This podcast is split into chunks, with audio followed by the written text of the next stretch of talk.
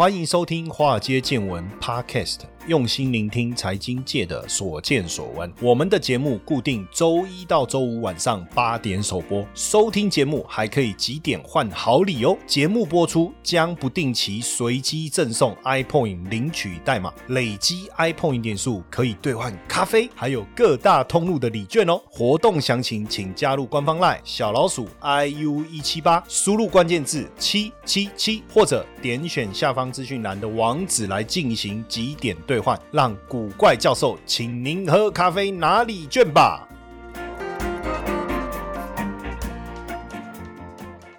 大家好，欢迎收听《华尔街见闻》Podcast，我是古怪教授谢承彦。好，今天我们来跟大家聊几个重点哦。一开始我先把重点跟大家先整理一下哈，包括第一个就是最近美股中概股的连环的崩盘呐。那当然有人认为说是不是这个美国反中政策哈？但现在连美国的传媒股也遭到追杀哈，这背后的原因到底是什么？那现在有一部电影的名字就跑到我们的脑海里。叫追杀比尔，这个比尔的发音，我那一天在听这个英文的广播节目，叫什么？哎，我怎么突然想不起来？死定了！我现在真的有一点问题，每次突然想到什么都想不起来。就是英英文的那个广播电台有没有？然后它里面就在讲说 beer，beer，beer，beer。其实我分不出来啤酒跟比尔的发音有什么差别。但是英文好的人，你如果发音不正确，他会误会，就是 beer，beer，beer，beer，beer，beer，反正听起来好像都差不多。一个是比尔，一个是秘鲁了哈。那这个可能跟一个含义基金技能有关，等一下我们来讨论嘛。那更可怕的是，这个中概股一天就蒸发了三百五十亿美元的市值哈。连这个瑞信跟野村都受到千年重挫，所以这个比尔到底是什么来头啊？那这个滚雪球的效应啊，让它这个被强制断头，为什么会出现？那是不是跟美国现在修正外国公司问责法这个有很大的关系哦？当然，很多的中概股啊，哦，掀起回港上市的热潮，哎，可是反应好像没有那么火热哦。到底呃，是不是有什么问题哈？因为哔哩哔哩的呃首次的这个挂牌就直接跌破发行价，我们叫破发嘛哈。那另外，华为被制裁啊，到目前为止看起来好像真的蛮严重的哈。因为手机的销售排行榜已经从第一名掉到第六名了。那华为好像说要去养猪了，这尽量 gay 哈。所以我们今天就一起来讨论一下哈。那因为呃，我们看到就是突然这个中国中概股啊爆仓血洗哈。现在媒体的标题哈，好像语不惊人死不休，直接用血洗血洗华尔街中概股爆仓血洗，那看了就很想点进去啊哈。我我觉得有时候做新闻哦。会不会有点过头？像上次呢，我看到一个标题哦，他写爆奶哦，那我就点，我不知道为什么我的手指自然就点进去了。但不好意思哦，原谅我比较粗俗哈，就是我用一些用词可能呃我没有物化女性意思，但是他那个两个字我就真的忍不住点进去，结果原来是有一个人喝牛奶不小心把牛奶罐挤到那个牛奶跑出来，这样我想说新闻一定要这样搞嘛。骗点击一定要这样骗嘛，对不对？哈，可是好像没有办法，现在大家都这样玩哦。那这个上个礼拜美股啊，两百亿美元的交易金额哦，就爆出了超过台币五百，在在将近五千七百亿的这种交易的天量，这个很可怕啊。这个交易金额是很惊人的哦。然后呢，美国的部分媒体股跟中国的科技巨头的 ADR 被严重抛售啊，市值蒸发多少？三百五十亿美金呐。那大家就开始去找啊，这个凶手到底是谁？哎，就发现说是。这个这个一个基金，我们中文把它翻成先行者哈，我觉得应该帮他改名叫送行者才对吧？啊，因为这么严重哦，干脆就帮他送行好了。暴跌哈，那其中也包括两只。媒体股票，一个是 Viacom 啊，一个是 Discovery 哈，暴跌二十七趴以上哦。那这个 Viacom 一周就跌了五十趴，Discovery 也跌超过四十五趴。那 ADR 的部分，中国的科技巨头百度跌超过十八趴，腾讯也跌了三十三趴，唯品会也跌了三十一趴。那连因为瑞士信贷。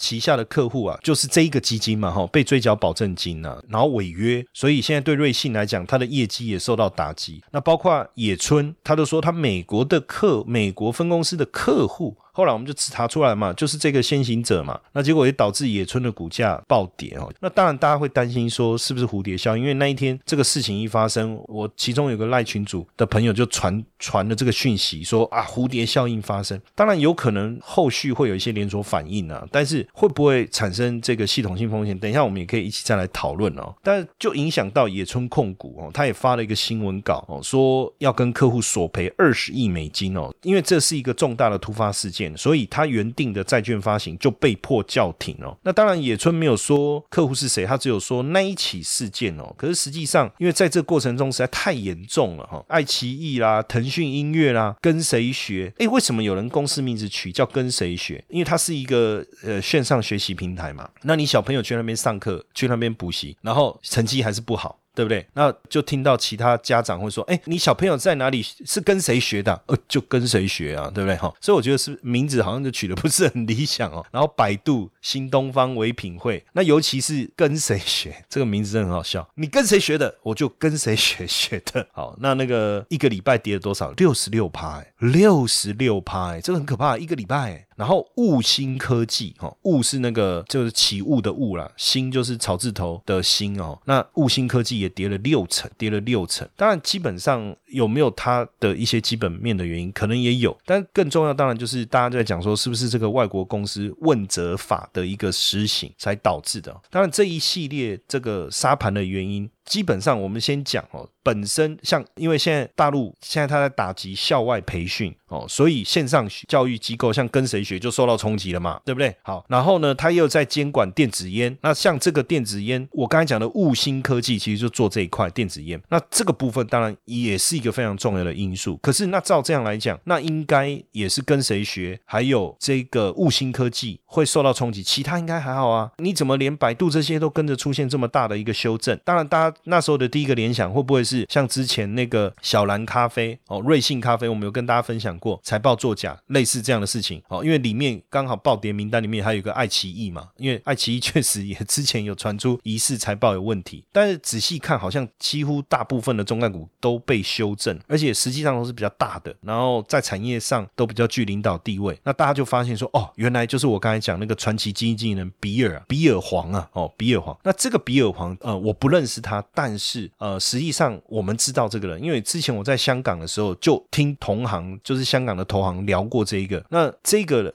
为什么叫传奇基金经理人？哈，那当然。呃，我们要先理解哈，就是说他的操作都是杠杆式的操作，所以他这一次被强制平仓，可能创造了人类有史以来最大的单日亏损记录哈，最大单日的亏损记录。这个比尔哈，他绝对不是泛泛之辈哦，因为十几年前，你看我我我去香港是二零零七年嘛，哦，二零零七年那时候，你看十几年前，那时候我就知道这个人了，那他很厉害，他是老虎基金创办人，就是那个 Robertson 的。爱将，那他也是老虎亚洲基金的创始人。其实他的传奇故事很多，我我讲几个，大家都知道他有多传奇了哈。两千零一年的时候，因为呃老虎基金在科技泡沫化的时候挂掉了。老虎基金我不知道大家有没有听过这个基金，它是一个在两千年以前是非常知名的避险基金、对冲基金。那他们就是做所谓的多空操作，就他手上会同时有做多的股票、做空的股票哈，类似这样的概念。那他又尤其善用杠杆，所以在科技泡沫化之前是绩效都非常。的惊人也非常的文明的避险基金哦，基本上你要投资这个避险基金，肯定是要排队的哈，但也不一定排得到哦，除非你你要有身份有地位，你不只要有钱哦。但是在科技泡沫化的时候，操作就出问题了，那科技股的崩盘也导致这个老虎基金最后也跟着清算。但是他旗下的这些徒子徒孙，其实说真的哈，会交易的人也不会因为一次的崩盘，你就说他没有交易的能力嘛，也不至于。所以他就他特别欣赏的几位，他又投，请他们干脆自自己独立去成立这些所谓的子基金，这些人出去的这些人叫做虎仔，虎老虎的虎嘛，这个老虎生的小孩虎仔。然后呢，当时他拿到的投资的金额是一千六百万美金哦，呃，差不多四五亿左右台币嘛，哈。然后他这个一千六百万美金呢，你知道他花了六年的时间，当然包括因为他做的不错，后来很多的资金的进入了他这个老虎亚洲嘛，哈。那这个基金规模后来成长到多少？八十亿美金，八十亿美金，你说厉不厉害？很惊人呐。那这样这么厉害的人，为什么没有像巴菲特这么有名？为什么没有像比如说索罗斯这么有名？其实不是一般人可能没有特别不太知道，但是我们基金界，尤其是对冲基金，非常了解这一个。那当时为什么在哎这么厉害的人，二零零零七年为什么突然销声匿迹？是不是因为金融风暴又挂掉？实际上我跟各位讲啊，在二零零八年、二零零九年，因为有两个银行做配售，就是中国银行跟建设银行，结果呢就是比尔他利用。这个讯息去操作银行的股票获利，后来就被检举嘛。那香港证监会调查的结果，他们自己也也承认了，就是确实我们有拿到讯息去操作，那这个就是就不行嘛。比如说你讲他违反，因为香港的交易法规是相对严格的，就说你你投行你不能运用你那先拿到的讯息去操作这个股票获利，这是绝对不允许的。所以他也因为这样，当然这个基金就不能再做了嘛，那也被赶出香港市场。所以我我说我二零零七年去嘛，所以那时候我就就知道这个人，然后我对他的这个交易的这种风格啊什么，我就有耳闻，而且坦白讲，那当时很多人那种在谈到他的时候都是非常崇拜的口气啊。但二零一二年的时候，他被赶出香港，没关系。二零一二年他又呃用两亿美金起步，然后这个一样。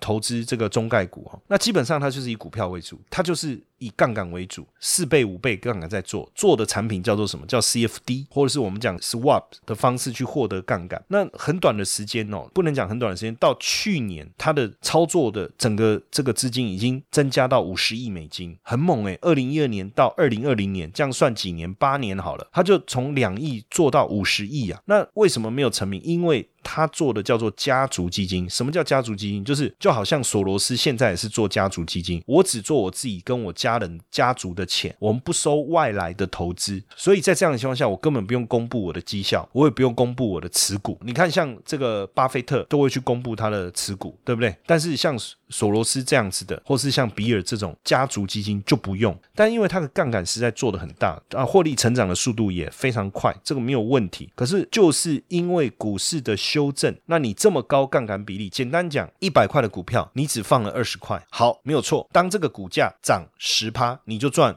五十趴嘛，但是这个股价如果跌十趴，你等于就亏了五十趴了，因为借来的钱你是要还人家的，你亏的一定是你自己原始的本金嘛。所以因为严重亏损，所以投行就开始清算这些投资部位。那因为平仓很简单，就投行来讲，我我们在卖股票，我们自己在卖股票会还会看时间、看点位、看价位，或是挑一个比较比较好的价格再来做，对不对？它不是投行在卖，当然就是想办法砍了，所以砍出来的结果当然就让导致这个股价大。那这个比尔他是一个韩国人，在韩国出生。一九八二年十八岁的时候，从首尔离开去美国。其实一开始也不会讲英文，但是他在加州伯克莱伯克莱大学拿到经济学的学位，后来又到卡内基美容大学拿到 MBA，就进入了证券公司。重点就是因为他在一九九六年进入老虎基金，负责管理韩国市场股票的交易，那所以也受到青睐了。但是你看他后来自己做，虽然做得很好，可是你知道人总是啊，怎么讲？你就是被。钱给掩盖掉你你的道德还是怎么样？就刚才我讲的内线交易嘛。但你知道他在呃二零零一年创立老虎亚洲这一段时间，有七年他的平均报酬率是多少？四十趴，超过四十趴。所以你说是不是很猛厉害？然后呢，二零零八年三月的时候，有一个杂志叫阿尔法，阿尔法。阿法的意思就是在我们投资理财公式里面，你创造贝塔值以外的收益叫做阿法，或者你可以讲在我们基金圈呢，把阿法叫做聪明钱，就是你承担同样风险的情况下，你可以多赚到额外的利润，那这个就叫阿法。那在这个杂志的评选当中，它排名第三十八名，真的是呃非常的强。当然这次事情的发生，大家真的吓一跳哈，就是说说这么厉害的人怎么会这样？那他在接受采访的时候曾经。说过一句话哈，他说他追求的是信仰，不是钱。他追求的是信仰，不是钱。所以你看，做交易做到后面，钱已经不算什么。说真的哈，你知道今年他才花几个月的时间，就把这五十亿变成一百五十亿，就把五十亿变成一百五十亿。所以你说他到底是追逐钱还是追求信仰？我真的觉得应该信仰是在他追逐钱的前面，因为他基本上承受高度的杠杆、高度的风险。那如果说我们有风险意识、有风险概念的人，一定会去思考怎么样趋吉避凶嘛。但是这样样来看，是不是中概股进入熊市？因为美国的证交会啊，通过外国公司问责法，也就是说，其实投资人因为担心这个法案通过以后会影响中概股，会让中概股下市嘛，对不对？那你持有一个下市的股票干嘛？所以大家就开始卖。这个标普有一个标普梅隆中国精选 ADR，实际上整个波段的跌幅超过二十五帕，超过二十五帕。那这个标普梅隆中国精选 ADR 是追踪四十八档在美国上市的 ADR，ADR 叫做美国存托凭证啊，哈。台湾的股票到美国上市也叫 ADR，台积电这也是叫 ADR。那中国的股票到美国上市也叫 ADR，哈，也就叫 ADR。那这里面它持有的股票包含什么？阿里巴巴、京东、百度、腾讯音乐、未来汽车，但是波段跌幅超过二十五帕，表示这个外国公司问责法真的冲击到了在美国上市的中概股，哈，确实给这些股票带来巨大的压力，哦。投资的资讯这么多，哦，大家一定想说，那平常要怎么样来收集资讯啊？要阅读什么资料？其实只要找到一本好的杂志，哈，然后平常你就可以透过这个杂志来补充自己的能量。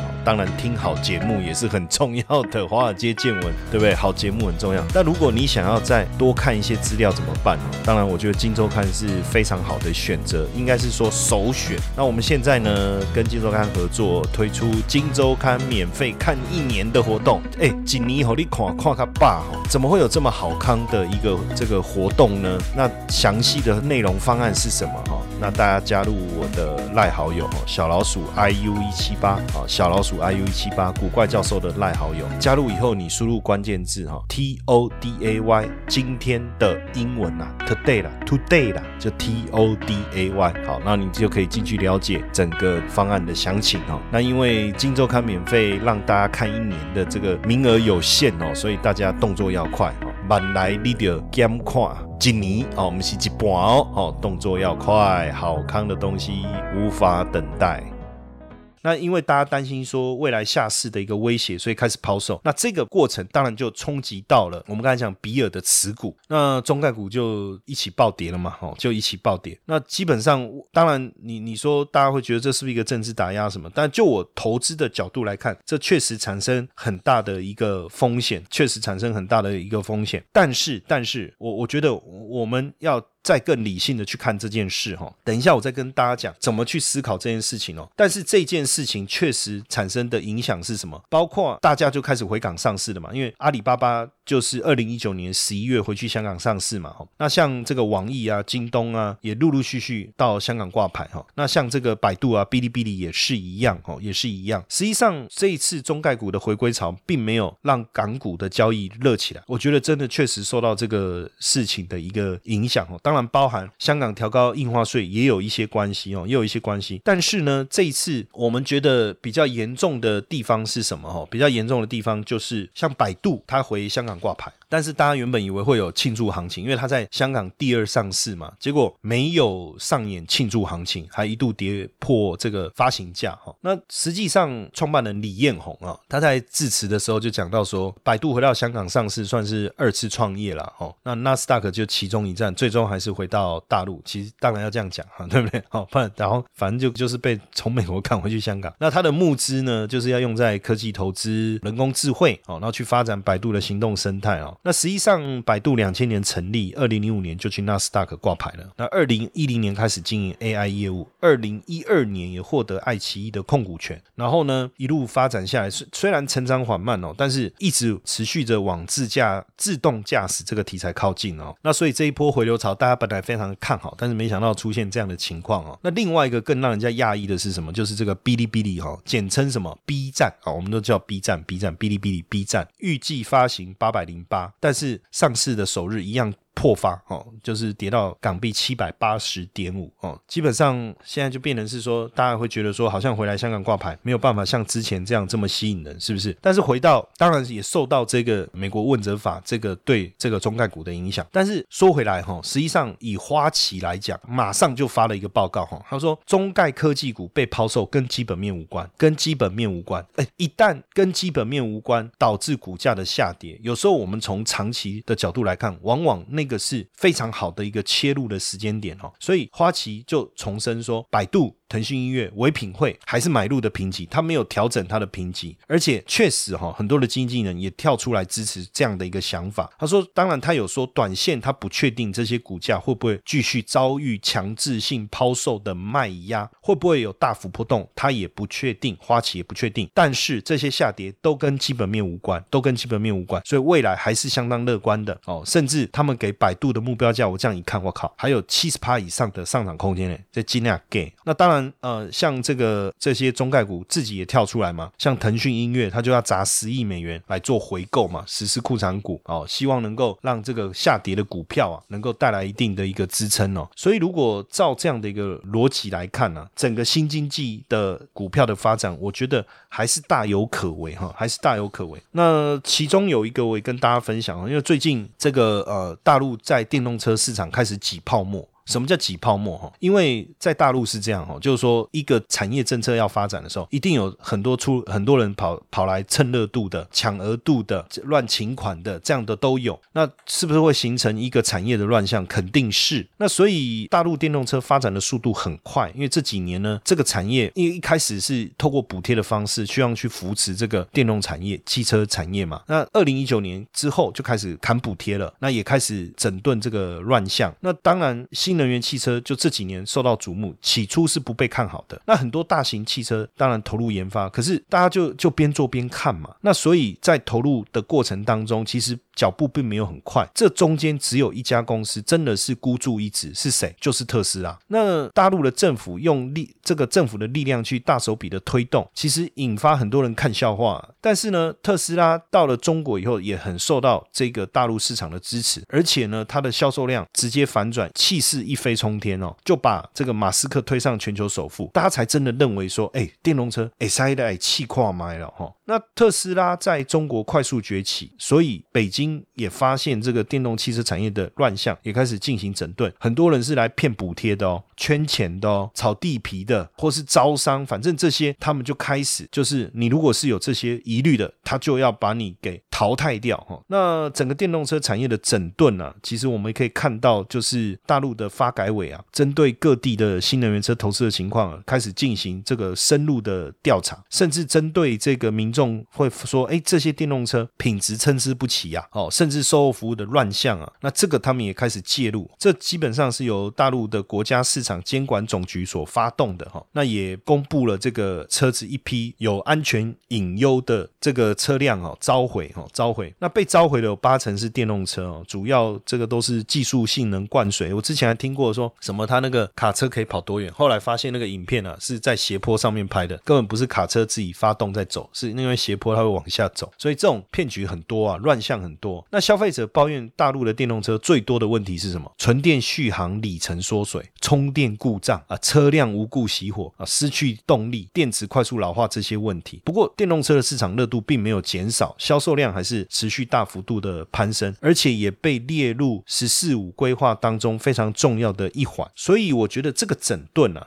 好还是不好？我真的是这个叫乐观以待啊。为什么呢？当你这个市场要发展的过程中，你要靠政府的补贴，我跟各位讲，这绝对做不起来。那你一旦减少补贴了，哦，那很多自然而然它会被淘汰。可是还不够，因为有的头已经洗了，那他要想办法继续做下去，就开始出现圈钱了。我刚我刚才讲的圈钱啊、诈骗啊、哦炒地皮这种现象，甚至做出来车根本不能看。那所以透过政府的力量去介入，确实是一件好事哦。你知道最知名的案例就是一台车都没有卖出去，市值可以高达五千亿港币的恒大汽车。哎，所以你不觉得？很扯，人家现在比亚迪是真的有把车做出来，对不对？而且消费者也没有什么太大的疑虑，所以这样的一个整顿呢，就我来看，我觉得是好事哦。那因为现阶段呢，就新经济这个领域来讲，大家会担心，担心什么？比如说，包含这个腾讯也好，包含阿里巴巴也好，百度也好，京东也好，小米，然后这个唯品会、拼多多等等，这些都是数一数二的大型的龙头，不论是在电商产业或是在它所属的领域，都是知名的企大型。的企业，那这一波这么大的修正，是不是代表这个整个新经济，或者说这些电商也好，电动车也好，它未来的发展的气数已尽呢？意思就是说到这边就 GG 了呢？所以我们所讲的未来产业的这个这个优势已经不复存在了呢？我跟各位讲，绝对不是。所以其实我很认同花旗那份报告里面讲的，这些股票都是错杀。当然他没有去点名美国这个外国企业问责法这件事情，我觉得毕竟他花旗还是属于美国的公司嘛。但是我认为就是因为这个法令的通过，引发了市场的卖压，再引发了这一个做多的杠杆的这个账户爆仓以后，产生的这个我们讲抛售。引发的大跌。那这样的一个大跌，如果无关乎基本面，就未来长线经济新经济的发展还是市场的主流的话，那这么大的一个修正，是不是酝酿了非常好的买点？当然，我们常讲，就是我们老一辈的常跟我们讲说，下跌的刀子不要接嘛。所以，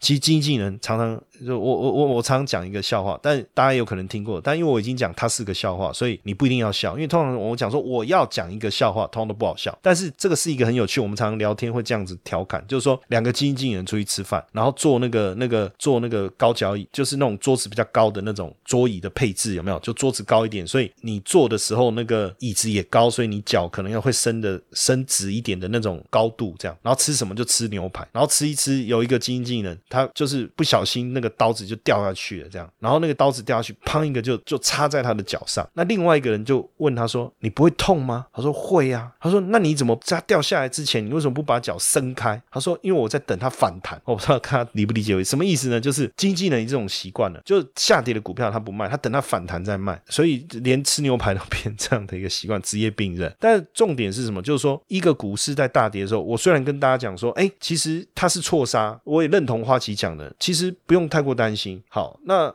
问题是我们现在要去接吗？下跌的刀子不要接，对不对？那怎么去操作？我觉得你可以利用未来三到六个月去布局相关的。这些个股，但因为我们要买个别的股票，其实是有困难的。当然，如果你有开香港的账户，就不是问题。那另外一个做法就是，我们去找看看这些股票被编制在什么指数里面。那这些股票其实被编制在哪里？被编制在 MSCI China Free 五十这个指数里面。这个指数里面呢，包含五十只股票。这五十只股票呢，它是不不含 A 股跟 B 股。好，那什么叫 A 股跟 B 股？之后有机会我再详细跟大家解释。简单来讲，他买的就是美国上市的股票，或者是在。香港挂牌的股票，那这些股票呢？它放在当然，这股票不止五十档啊，非常多。但是呢，他就把市值前五十大的纳到这个指数里面哦，那就持有这五十档。那这五十档里面，当然目前权重比较大的就是腾讯嘛，跟阿里巴巴嘛。那更简单来讲，这里面的成分股大部分都是属于，比如说电商，比如说电动车，或是说说科技消费的的部分，像小米嘛。那这个我们就把它视为是新经济的一环。那最近当然这些股票，这个指数 MSCI。China f r e 五十指数确实受到这些个股的影响而出现大幅度的修正。从技术面来看，确实有空头的疑虑。但是呢，我们当然回到产业的根本去思考的时候，我其实想跟大家分享的是，也许这三到六个月就是你布局。这种相关类股非常好的机会，往往就是这样嘛。一个这么好的条件的女孩子，如果不是因为她跟她男朋友分手，我们有机会去追她吗？对不对？所以，同样的，像这些好股票，因为被错杀，因为市场机制、市场运作的这种，这应该讲怎么讲？就是现在新的一种金融交易的模式，导致的这个股票被错杀。那在这样的情况下，其实如果按照过去我在看台股啊，往往融资大断头之后就是最低点。你看它这个基金的规模这么。大让这些股票整个被这样杀出来，跌成这样子，那产业基本面没有改变的情况下，就像花旗讲的，好买点。对不对？他他没有讲好卖点的，他是说他们对未来的看法不变啊，他的平等还是写买入啊，他还是写买入啊，而且目标价还是设定的很高，并没有往下调。所以呃，有时候股市就是这样啊，就是说大家不敢操作的时候，我们能不能冷静去思考，我可不可以在这里布局？那大家疯狂去追价的时候，我们也要跟着疯狂的去追吗？对不对？好，OK，好，那如果大家对这个 MSCI China Free 五十啊，不含 A 股跟 B 股这个指数有兴趣啊，其实在台湾。你可以直接买到一档 ETF，叫零零七五二，它就是投资这个新经济这个趋势的 ETF 哈，那也是一种被动式的组合的概念。基本上它里面的成分股，也就是我刚才讲到的这个腾讯呐、阿里巴巴啦，然后京东啦、比亚迪啦、美团，然后然后小米这一类知名的新经济的股票、电动车的股票、电商的股票。实际上，我觉得投资就是这样哦。当大家乐观的时候，你要谨慎小心。当大家悲观的时候，你当然你要有不同的想法哦。永远要跟市场反向去思考。就像花旗讲的，就错杀而已嘛。这不是下跌变成一个很好的买点吗？那这个当然大家也可以自己去思考，怎么样在未来三到六个月，利用股价被错杀的这种时刻来布局。谢谢大家的收听，晚安。